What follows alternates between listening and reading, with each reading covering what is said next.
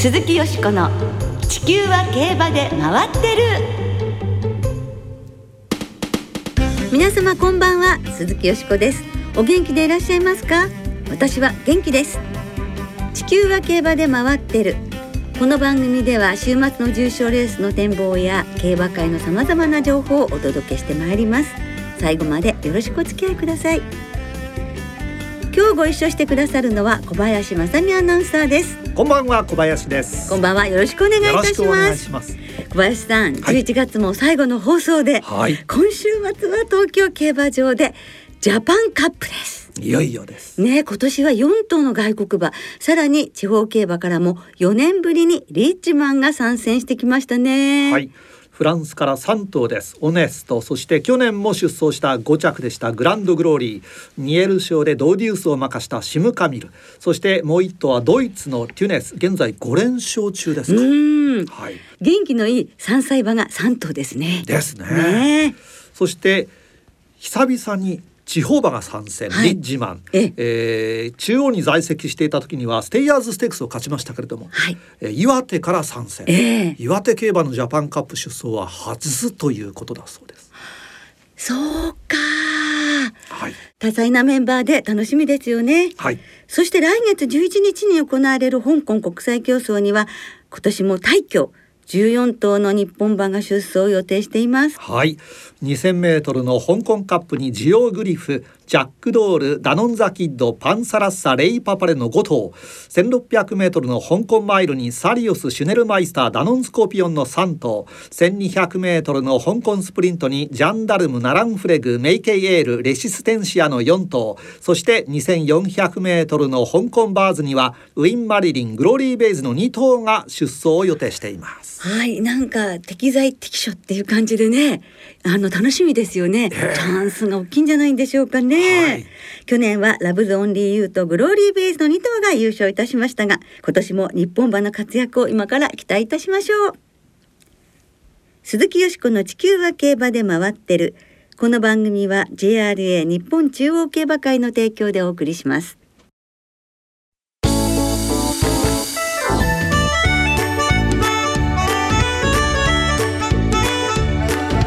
鈴木よしこの地球は競馬で回ってる。競馬写真家浜野優子さんに伺うサラブレッドの魅力。今週は競馬写真家の浜野優子さんをスタジオにお迎えしてサラブレッドの魅力などを伺ってまいります。ちょうど今日25日から浜野さんをはじめ7名の競馬写真家によるグループ展翼サラブレッド2022が東京で始まっています。えー、今年で7回目でして毎年この時期に開催されている写真展なんですが去年一昨年はコロナの影響で中止となり3年ぶりの開催です。ね、3年ぶりに開催でよかったですね。あのこれまでも何回か拝見していますけれども、それぞれ皆さんあの競馬サラブレッドっていうのが被写体なんですけれどもテーマなんですけれども皆さんそれぞれにご覧になる角度が違うので、うん、多彩な本当にもう世界が広がっていて素晴らしいなと思いますね。今回は先月の大阪に続き今日から来週の木曜日12月1日まで六本木の東京ミッドタウン富士フィルムフォトサロン東京で開催されます。はい。そこで今日は競馬写真家のお二人浜野優子さんと倉本和弘さんにお話あ違う違うごめんなさい。そこで今日は競馬写真家のもう一回いきます。そこで今日は競馬写真家の浜野優子さんと倉本和弘さんのお二方をお招きしお話をお伺いいたしました。翼サラブレッド2022っていう、はい、まあ写真展なんですけれど、はい、どんな写真展なのか教えていただけますか、はい、改めて。はいえーと、毎回写真展にいろいろな漢字一文字とか、えー、テーマが加わるんですよ。えで今回は翼という、はい、はい、テーマなんですが、ええ、まあこれはあの久保カメラマンという大御所のカメラマンが、はい、久保義輝はい久保義輝カメラマンです。えはい。がまあちょっと今回これでいこうっていう感じでいろいろアイデアを出してくるんですが、はい、翼と言われた時に、ええ、みんなちょっと戸惑いまして、え、翼ってペガサスじゃないの？でまあそれなりに、えー、全員自分たちの解釈の翼ですね。ええ。でやっぱりコロナとかでみんなこう規制されていた中からようやく解放されて、えー、飛び立っていくとか、そういう感じでまあ各々の解釈の翼をテーマにはい、えー、展示しています。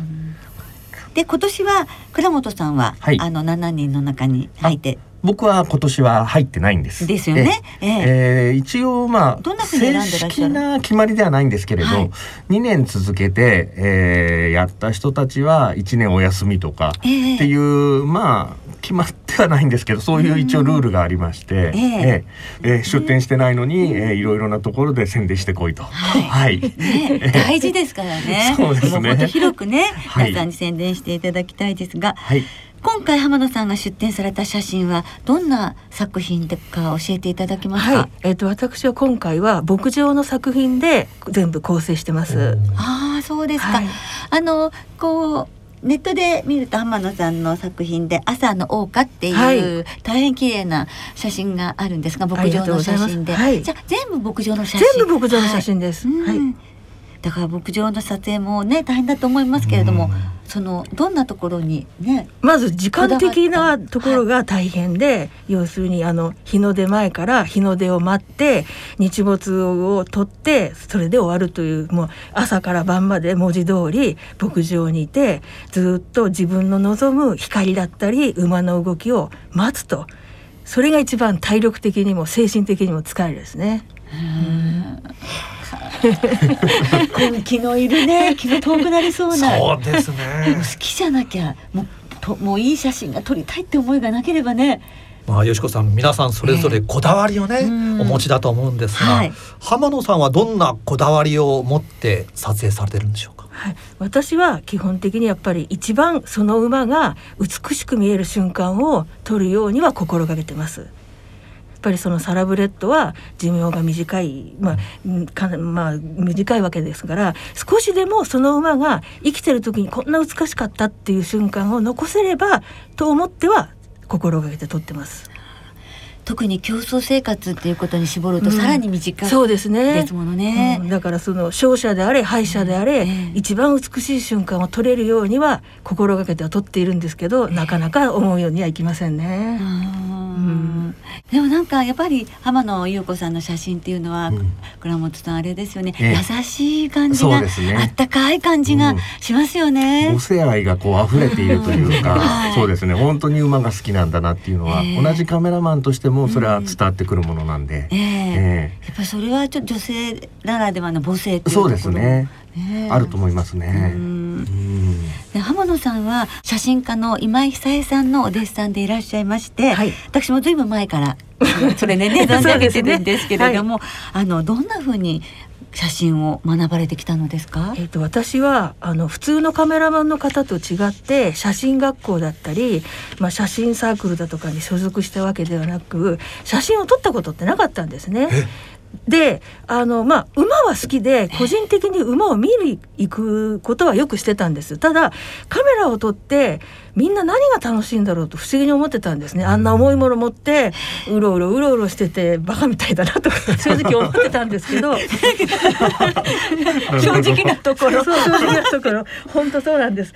だけどあのちょっとあの前の仕事をやってる時に体調を崩してブラブラしてることがあってその時にあの今井先生がまああの知り合いではあったんですけれども、まあ、そんなに馬が馬が好きでブラブラしてるならちょっと手伝ってくれないって言われて、えー、事務所にちょこちょこちょこちょこアルバイトで出入りしてたのがきっかけで馬の一番近くにいられるのはカメラマンだからじゃあちょっとカメラ持ってみるって言われてあじゃあいいですってやりますって言って簡単に言ったんですけれども。えーあの、まあ、カメラを渡されてプロ機材ですよ。プロ機材を初心者っていうかカメラをさら触ったこともない私が渡されて「どうすればいいんですか?」って言ったら「シャッター切れば映るから」って そういうもんなんですねって競馬場行ってバーバーッとシャッター切って帰ってきたら全部真っ黒なフィルムでもう露出も何もわからないので電源入れてシャッター切っただけなんでもう未殺っていういわゆるこう 真っ黒なフィルムが出来上がってきてしまってやっぱり本当にカメラやったことないのでって言われてその時その後であのカメラ屋さんに行ってその時のアシスタントの長浜さんっていう人がいるんですけれども、はい、長浜さんに連れられてこれだったらいいからってフルオートのカメラを渡されてそれで写真を撮り始めたのがきっかけです。あそれでどうだったんですか？はまこうどんどんどんどんもっとやりたいもっとやりたいってなっていかれたんです？最初はカメラがやりたいっていうより馬の近くにいられるのが嬉しくて、うん、でもそれだけでシャッターを切ってたって感じですね。でも好きでシャッターを押すっていうことが大事ってことなんでしょうね今井先生もそれはまずそうですね。お感じになったんでしょうね、うん、好きだから撮れるんじゃないかっていう。そうでしょうねどうなんでしょうね。ねまあ楽しかったですね。それでどんどんどんどん作品そうですね。独り立ちしていくって。そうですね。長かったですけど。ね、でもその浜野由子さんがファインダーを通してみる馬や競馬の魅力はどんなところですか？そうですね。レースで言えば勝者を見てていつも思うんですけれども、それぞれ性格は違えど。勝つっていう時の美しさ勝者の美しさっていうのはもう独特だと思うんですよね。それはやっぱりこう競馬を撮影していて一番心躍る瞬間でもあり心惹かれる瞬間でもありだからこそ綺麗に撮りたいっていう、うん、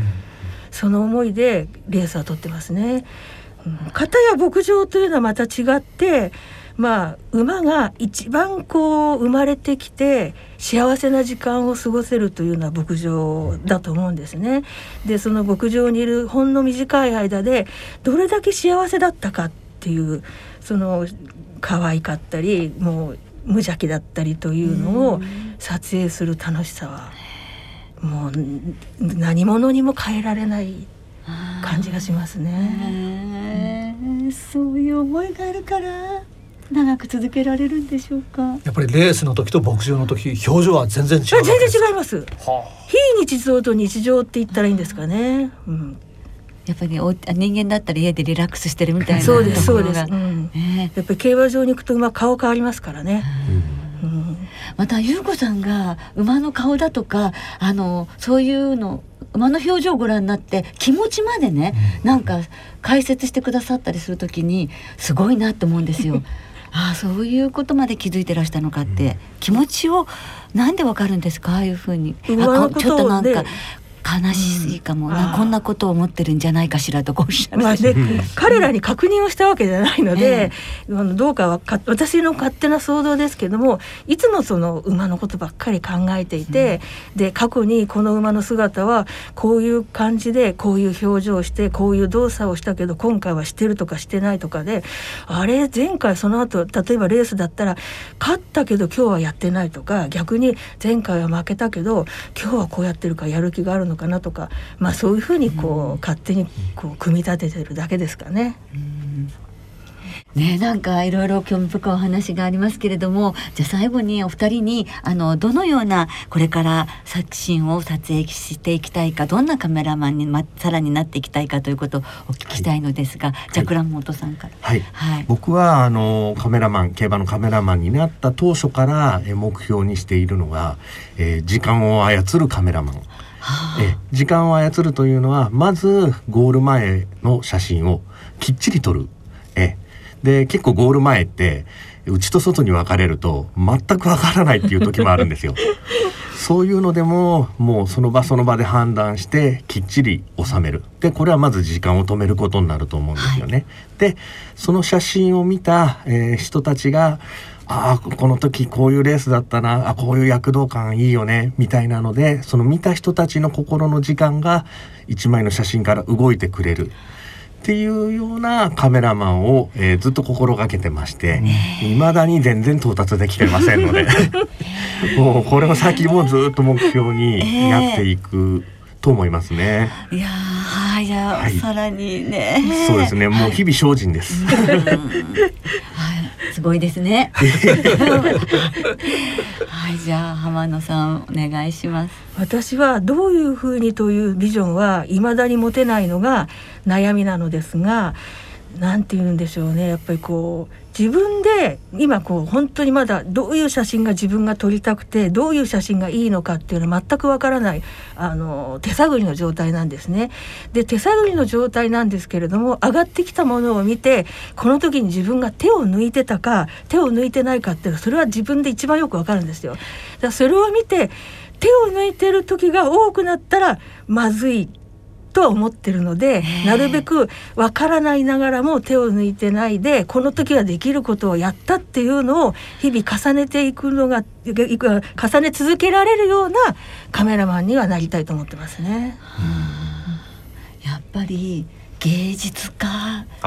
なんですね。そうですね。ねいやお二人のね思いを伺ってまいりましたが、はい、えー、改めてですねこの写真展翼サラブレッド2022見どころアピールをですね一言ずつお願いしたいと思います。じゃ部長から候補部長、はい、部長から。はい、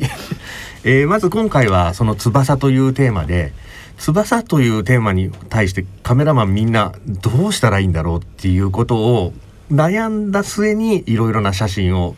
出しています。で今回7名、えー、全44枚の写真が展示してあるんですがそれぞれカメラマンの色が全く違うんですよね。で白黒のマットな写真、えー、浜野さんのような牧場の写真海外の写真いろいろなもう色がありましてそこから、えー、連想する翼というのを、えー、見ていただけたらなと思います。楽しみですねなんかね。はい。じゃあ優子さんはい。あの基本的にあの広報部長の言ってることが、はい、ほとんどなんですけれども付け加えるとしたらそれぞれがあの7人が全くこう違ったアプローチで作品は撮影しているんですけれども馬に対する気持ちっていう意味では共通してると思うんですよね。でそこであの感じ取っていただければいいかなと思ってます。ね本当に素敵なあの写真展だと思います。ぜひ皆さんお出かけいただきたいです。えー、今日からで12月1日木曜日まで最終日は16時までで、はい、入館は終了の10分前までとなっています。えー、で会期中は無休です。はい、六本木駅の真上真上ですね。ですね富士フィルムスクエアの中にあります富士フィルムフォトサロン東京スペース2で開催されていますので、ぜひお出かけになってください。よろしくお願いいたします、はい、よろしくお願いします。ねこれからも馬競馬の魅力を伝えるためにもぜひ素晴らしい写真を撮り続けてください。はい、はい、ありがとうございます。体に気をつけてくださいね。はい。ありがとうございます。どうもありがとうございましたどうもありがとうございました。ありがとうございました競馬写真家の浜野優子さん、倉本和弘さんにお話をお伺いいたしました。鈴木よしこの地球は競馬で回ってる。ここからは週末に行われる重賞を展望していきましょう。今週は東京阪神の東西2つの競馬場での開催です土曜日に阪神でラジオ日経杯京都2歳ステークス。日曜日に東京でジャパンカップ阪神で京阪杯が行われます、はい、さあまずは日曜日に東京で行われる芝2400メートルの G1 第42回ジャパンカップを展望します。はい。今日25日金曜日の正午の東京競馬場天候晴れ芝涼ダートやや重です日曜日27日の東京は晴れ時々曇りの予報で、まあ、日曜日はお天気は大丈夫ですかね。うん、明日はちょっと雨が降るかもっていうことですもんね。ねはい、でもまあ馬場も大丈夫でしょうね。はい。はい。さあジャパンカップどんな見解を、よしこさんお持ちですか？もうねあの私40回目なんですね。ジャパンカップ見るの、はい、で初めて外国馬にちょっと本命なんですけれども先週あの新しい国際厩舎ご紹介しましたでしょ、はい、あの外国勢の皆さんにすごくあの喜ばれてるみたいですね、はい、で私本命オネストなんですけどオネストはシャンティの厩舎出てから東京競馬場の厩舎に入るまで24時間で住んですごく助かったということで、ね、調整もしやすいというお話がありましたよ。ですからそのオネストが本命なんですが父フランケル母の父がシーザ・スターズという本当にこれあの3代母がアーバンシーなんですよね。でアーバンシーは凱旋門賞を勝った牝馬として初めてジャパンカップに参戦した馬で私そのフランスにいる時に取材に行ったんです。ジャパンカップに来る馬っていうことで、はい、それでいやフランスは牝馬でも凱旋門賞勝ってそれがまたおっとりしてたんですよその厩舎では。だこういう馬が凱旋門賞勝つんだなんて思った思い出の馬なんです。その血をこんなに濃く引いちゃって 3×3 でオネストが出てきたのでびっくりですよ。ですからまあそういう思い出も含めてオネストが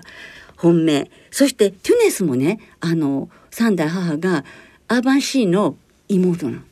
ということで入れました。日本代表シャフリヤール。それからグランドグローリー2度目ですからね。そして凱旋門賞5着は立派です、うん、というなんか外国馬ばっかりなんですけど。あとやはり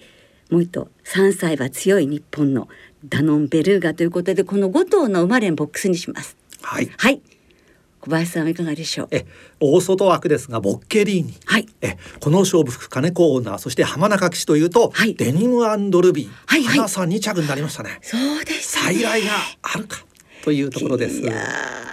ねどの馬もこうねやっぱ応援したくなりますね、はい。勝つチャンスはみんなにありますからね。なお、ジャパンカップは日曜日の東京最終12レースです。ご注意ください。はい。続いて土曜日に阪神で行われる2歳馬による芝2000メートルの G3 ラジオ日経杯京都2歳ステークスを展望します。はい。えー、25日金曜日正午の阪神の天候は晴れ、芝涼ダートやや重です。そして26日土曜日阪神は曇り時々晴れの予報が出ています。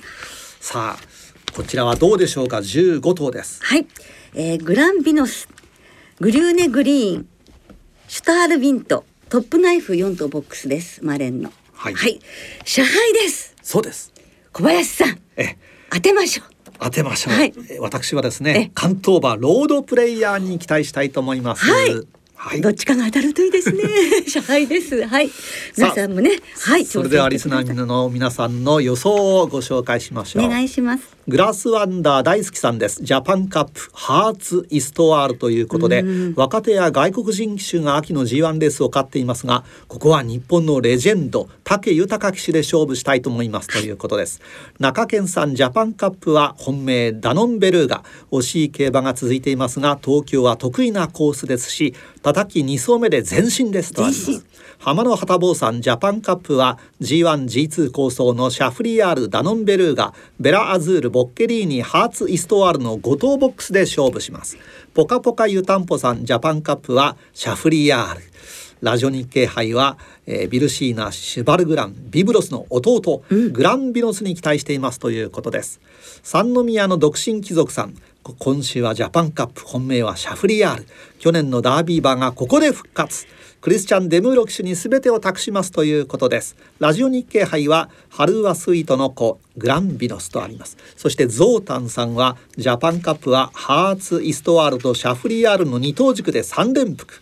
えー、外国馬も多種再々なので全外国馬の単服もということです。ラジオ日経杯はトップナイフの3勝目に期待しますということで。はい、皆さんどうもありがとうございます。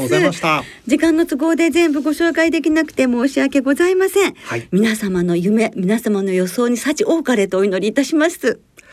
なおこの番組は金曜日のお昼過ぎに収録しています。その後発表された出走取り消し機種変更などについては JRA のウェブサイトなどでご確認ください。また重症予想は番組ウェブサイトのメール送信フォームから金曜日の正午までにお送りください。よろしくお願いします。来週は G1 チャンピオンズカップステイヤーズステークスの展望を中心にお届けいたします。また特集で12月の重賞思い出のレースをお送りします。皆さんの思い出のレースは水曜日までにお送りください。よろしくお願いします。お待ちしています。そろそろお別れの時間となりました。今週末は開催最終週を迎える東京そして阪神。2つの競馬場でレースが行われます。2歳戦は2つの競馬場で合わせて24レース。さあよしこさん、はい、注目されている2歳馬はどうでしょうはい。明日土曜日阪神5レース芝 1600m に登場するクファシルですねグルベーグの子であのアンドバラナウトの弟ということになりまして大仲一族です。はい応援します。単勝です、はい。さあ2歳戦は単勝がお得です、はい、全競馬場全レースの単勝を対象に通常の払い戻し金に売上の5%相当額が上乗せされます。そして今週も東京阪神ともに事前にインターネットで指定席または入場券を予約された方がご入場いただけますまたジャパンカップが行われる日曜日の東京競馬場を除き事前予約なしで入場できる当日現金発売入場券も発売されます。詳しくは JRA のウェブサイトなどでご確認ください、はい、お願いいたします。それではジャパンカップウィークの競馬存分にお楽しみください。お相手は鈴木よしこと。小林正美でした。また来週元気にお耳にかかりましょう鈴木よしこの地球は競馬で回ってるこの番組は JRA 日本中央競馬会の提供でお送りしました。